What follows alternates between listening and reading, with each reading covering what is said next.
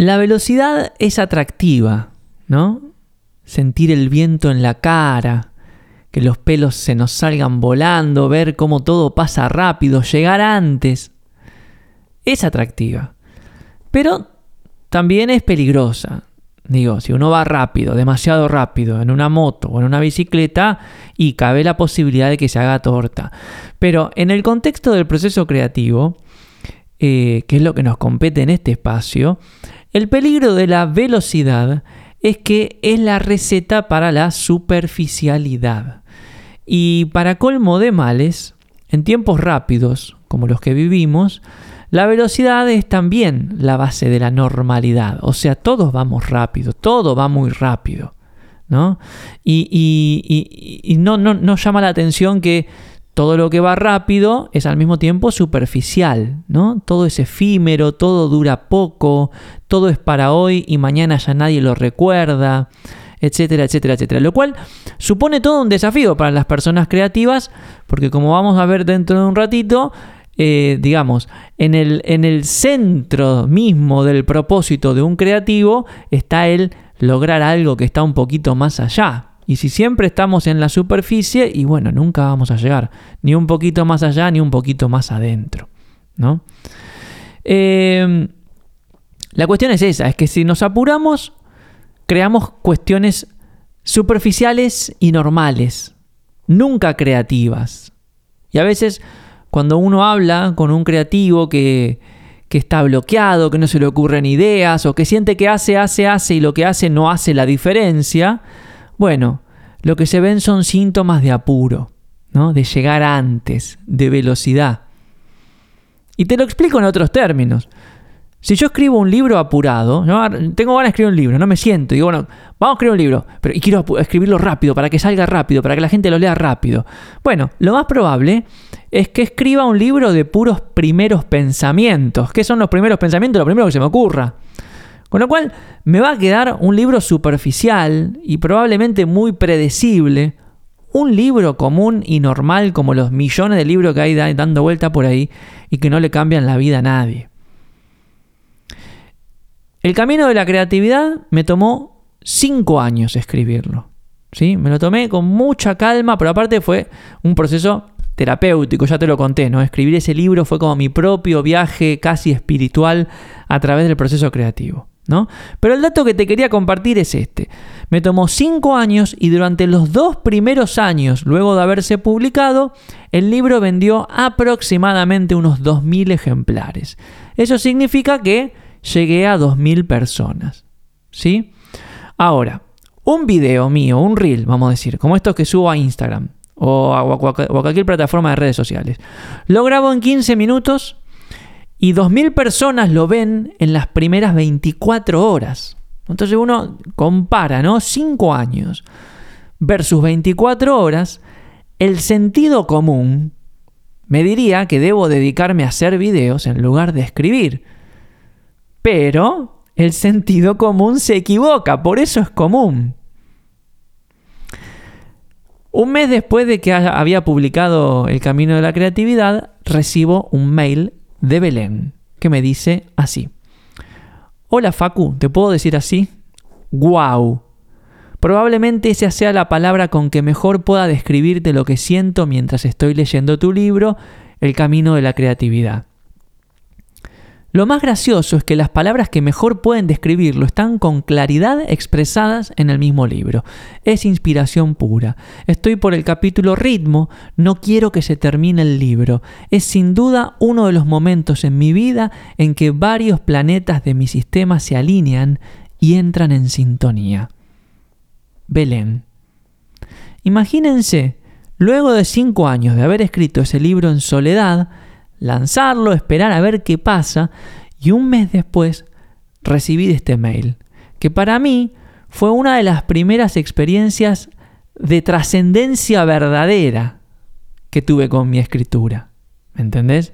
Y acá es donde vengo a presentar la palabra por primera vez. ¿Qué es la trascendencia? La trascendencia es lo único que queremos los creativos. Es lo único que queremos los creativos. Te lo explico desde mi punto de vista y desde mi propia experiencia. ¿por qué grabo este podcast?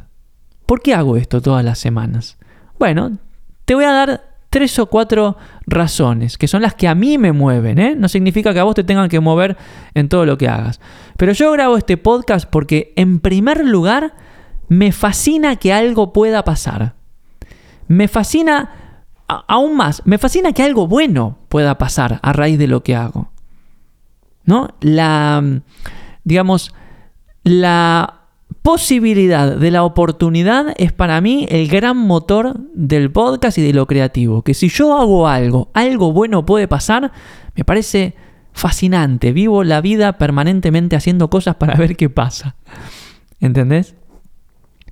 Lo segundo, hago esto porque me encanta sentirme útil para los demás. Y me encanta recibir tus mensajes y, tus comentarios diciéndome, gracias por esto, me ayudaste a ver lo otro, eh, me, estás acompañando en este momento. Me encanta sentirme útil. Y lo tercero es porque me resulta terapéutico. Esto ya te lo, te lo, conté alguna vez. Haciendo esto es como que me conozco más, calo cada vez más profundo dentro de mi ser, reflexiono, ejercito. Me hace muy bien. ¿Ok? Entonces, las tres razones que yo tengo para hacer esto son manifestaciones de la trascendencia, ¿sí? de la capacidad de ir un poco más allá de lo que podemos ver y tocar. Y la creatividad, en mi humilde modo de ver las cosas, es el único camino que te permite lograrlo. Con creatividad no tenemos límites, básicamente. Podemos hacer lo que querramos, acordate, no al mismo tiempo. Sin creatividad somos comunes y normales, no hacemos la diferencia. Las personas creativas aspiramos a trascender porque sentimos que hay algo más allá de nosotros. Esa es la verdadera razón. ¿Entendés? Y como no llego con el brazo, bueno, intento crear algo que me ayude a alcanzarlo. ¿Ok? Pero además, la trascendencia, cuando pasan estas cosas, como este correo que recibí de Belén, que no sé si me estará escuchando, no creo, porque esto fue hace muchos años, pero si me estás escuchando, gracias Belén.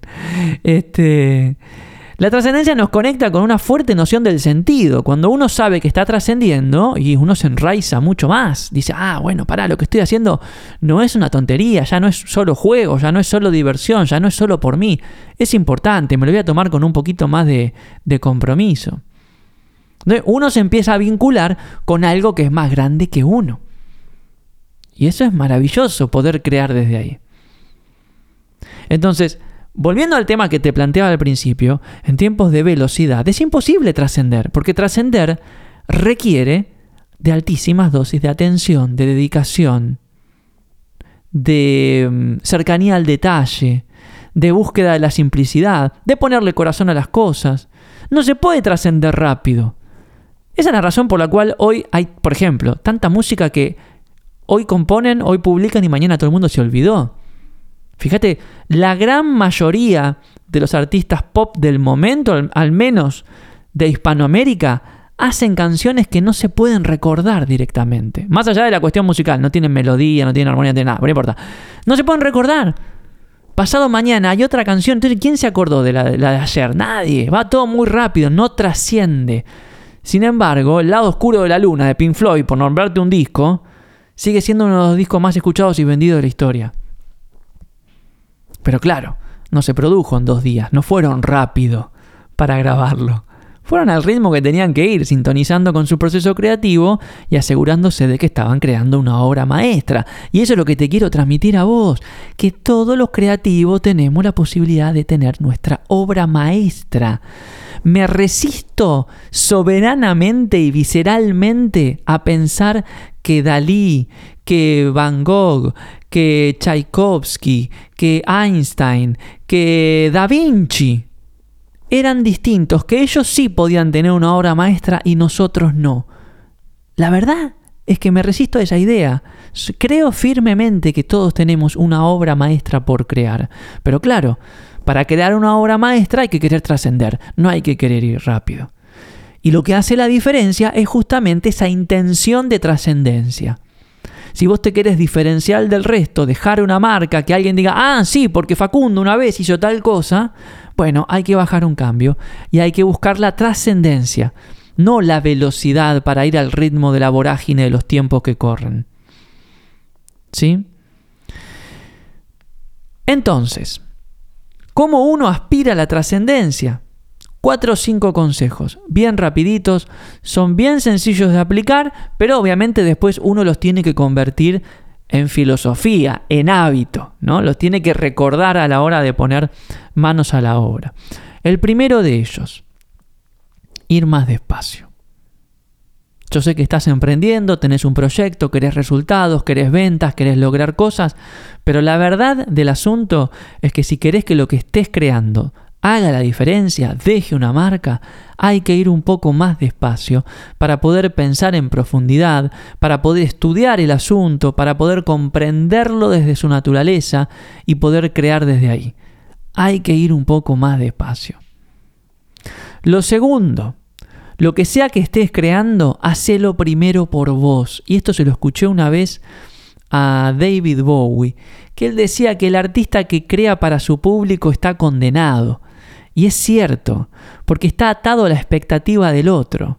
El artista más honesto siempre crea para uno siempre lo hace por uno. Y que después eso, obvia y, ese acto, que desde afuera quizás puede parecer egoísta o egotista, en realidad es un gran acto de humanidad, porque cualquiera que haga algo realmente bueno por uno, inevitablemente va a impactar en los demás. ¿Entendés? Entonces, lo que sea que estés haciendo, hacete la pregunta. ¿Me estoy apurando por mí o por, o por, o por el público? ¿O por los seguidores? ¿O por los clientes? ¿Lo estoy haciendo por mí o lo estoy haciendo por el otro? Lo tercero que puedes hacer es ejercitar tu capacidad de prestarle atención al detalle, ¿no? Que es lo que muchas veces hace la diferencia. No son todos los autos iguales. Hay algunas marcas de autos que tienen atención al detalle. ¿Sí? Esto lo hemos hablado en un programa, creo que se llamaba de 0 a 1, el, el episodio en el cual te contaba acerca de la camioneta que manejo o las zapatillas que uso. No voy a, no voy a volver a mencionar las marcas. Pero conmigo fueron de 0 a 1. Significa que yo me convertí en un fan de esas marcas por la atención al detalle. ¿no? Y entonces vos podés hacer que lo tuyo sea verdaderamente atractivo si verdaderamente tenés atención al detalle. ¿eh? Te fijas en esas pequeñas cosas que van a hacer que la, la otra persona diga, ah, mira lo que hicieron, mira este toque, mira esta diferencia, mira qué lindo esto. Lo cuarto, hablando de atención, atención a lo simple también. La simplicidad requiere tiempo. No es algo que uno pueda elaborar de un instante a otro. A veces alcanzar el grado más simple de lo que estás creando requiere tiempo de maduración. Ahora bien, no hay cuestión más poderosa que lo simple porque te permite que te entiendan, te permite que las personas accedan a lo tuyo, permite que las personas se acerquen con mucha más amabilidad, sin resistencia, sin roce. La búsqueda de la simplicidad debería ser una de las grandes virtudes de toda aquella persona que quiera crear algo que sirva para los demás. Pero requiere tiempo. No es algo que se pueda alcanzar yendo rápido. Y finalmente, y esto es algo que lo he vivido mucho con los discos, ¿no? Que también a veces me siento apurado con mis discos y me da ganas de lanzarlos rápido, ¿eh? Pero cuando uno se da cuenta de que puede trascender, y bueno, trata de hacer un esfuerzo por bajar la velocidad y hacer todas estas cosas que te estoy diciendo. Pero lo que te quería decir es esto.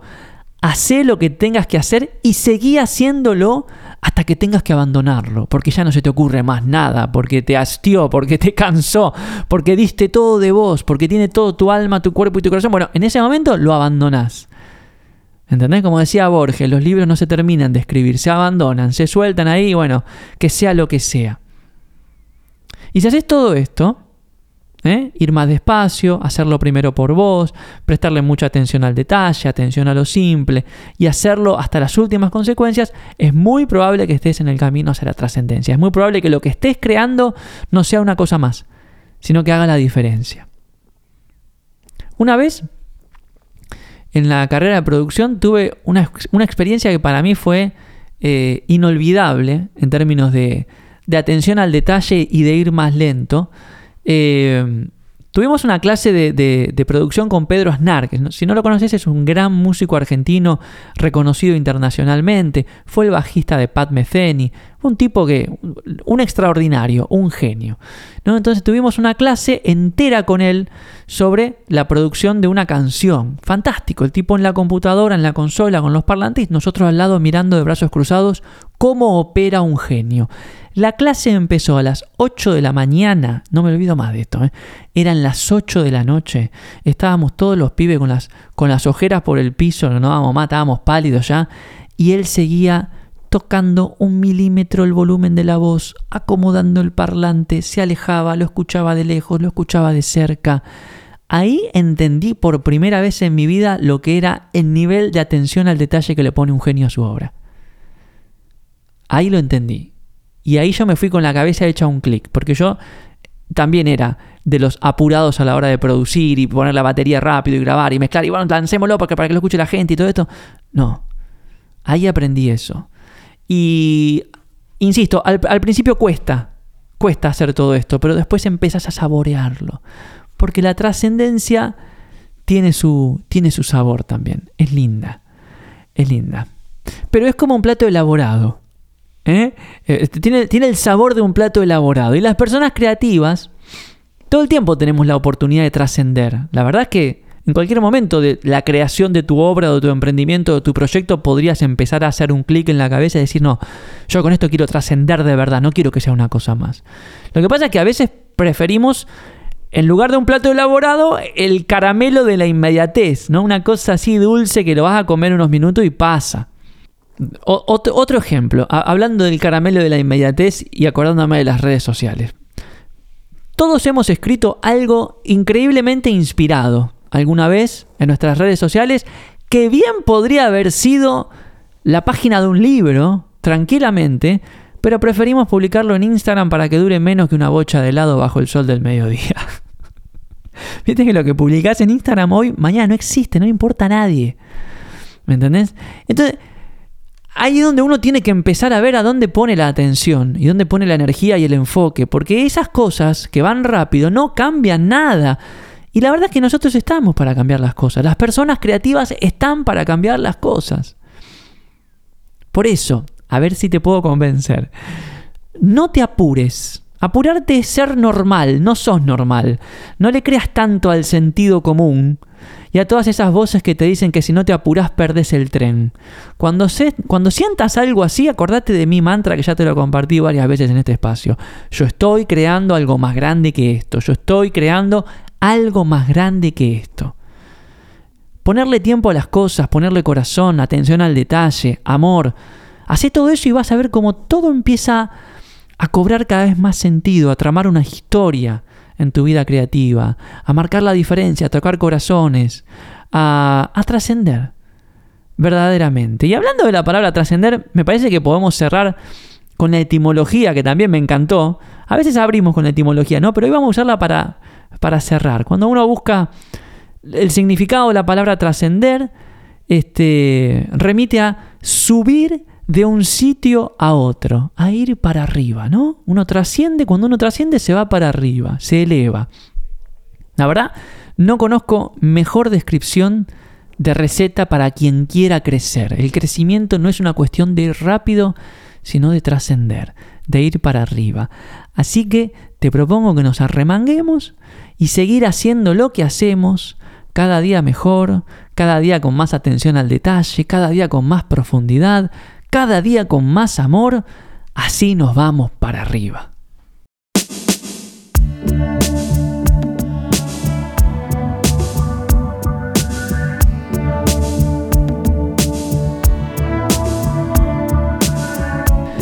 Bien amigos, y hablando de trascender, estamos ya en la etapa final de las inscripciones para la novena edición del programa de coaching creativo que inicia ahora el 2 de marzo, este programa en el cual estamos ofreciendo las herramientas para inspirar, acompañar y desafiar a las personas en sus procesos creativos, pero que también es un programa que aporta un montón de herramientas a facilitadores, a coaches, a terapeutas, a profesores, a emprendedores que trabajan con otras personas y quieren tener una relación más creativa, más basada en el proceso creativo. Bueno, ahí estamos ya en etapa final de la formación de la, del equipo para la novena edición. Mire si no estamos trascendiendo. Nueve ediciones, tres años con este programa que sigue creciendo, más de 900 coaches creativos certificados. Tenemos reuniones todos los meses donde nos encontramos, compartimos experiencias, hacemos prácticas. Bueno, la verdad es una comunidad yo qué sé, es mi casa. Yo me siento como en casa y sé que muchos de ustedes también. Así que si querés la info, si querés sumarte, está ahí la de todo disponible en gaiki.org barra coaching creativo. Si estás dudando acerca del coaching creativo, te invito a una clase abierta de coaching creativo esta semana. ¿eh? El día jueves, jueves es, para ya te digo la fecha, pero te la quiero dar bien, jueves 8 de febrero a las 2.30 pm, hora de Buenos Aires, una nueva edición de nuestro Activa tu Creatividad, nuestras clases abiertas de coaching creativo que damos ahí con Flor. Eh, el tema de este mes es mente de explorador ejercicios y dinámicas para ejercitar nuestra capacidad de, identificar oportunidades, ¿eh? de estimular la curiosidad, de abrir la cabeza, del pensamiento lateral, este, de tener nuevas subjetivas, etc. Así que si querés que trabajemos juntos, este jueves 8 a las 2.30 te esperamos. Eh, te puedes inscribir en gaiki.org, ahí en la home vas a tener este, el acceso para completar el formulario. Entrada totalmente libre y gratuita. Bueno, ¿qué más contarles? El sábado pasado empezamos el programa Autoliderazgo para Creativos. Qué viaje, qué intenso, qué emocionante. La verdad, eh, estamos felices con, Flor y con Nati de, emprender este desafío, que es la primera edición del programa. 60 eh, participantes, 60 arriesgados que se animaron a, a transitar el camino del autoliderazgo por primera vez con nosotros, sabiendo que es nuestra primera vez. Pero la verdad es que fue, fue increíble el primer encuentro. Trabajamos mucho sobre el desarrollo y el fortalecimiento de la identidad. Eh, y ahora estamos preparando un encuentro para este sábado sobre enfocar la mente. Enfocar la mente que vamos a hacer ejercicios, dinámicas, marcos de trabajo, todo para ayudarnos a organizar la cabeza en dirección hacia nuestros objetivos. En fin, ¿por qué te cuento todo esto? Porque nos están preguntando si lo vamos a volver a hacer y lo cierto es que sí, va a ser en el mes de abril la segunda edición de Autoliderazgo para Creativos y va a estar toda la info muy pronto en gaiki.org. Bueno, basta, basta de anuncios. Te recuerdo que si querés bajarte gratis mi libro El Camino de la Creatividad está ahí en gaiki.org barra El Camino. Y en labs.gaiki.org tenés toda nuestra biblioteca de grabaciones de workshops, incluyendo mi programa Diseña tu vida, con el cual también tenemos encuentros todos los meses en la comunidad. Bueno, espero que hayas disfrutado este episodio tanto como yo disfruté de grabarlo. Te mando un abrazo enorme y nos estamos escuchando en una próxima oportunidad.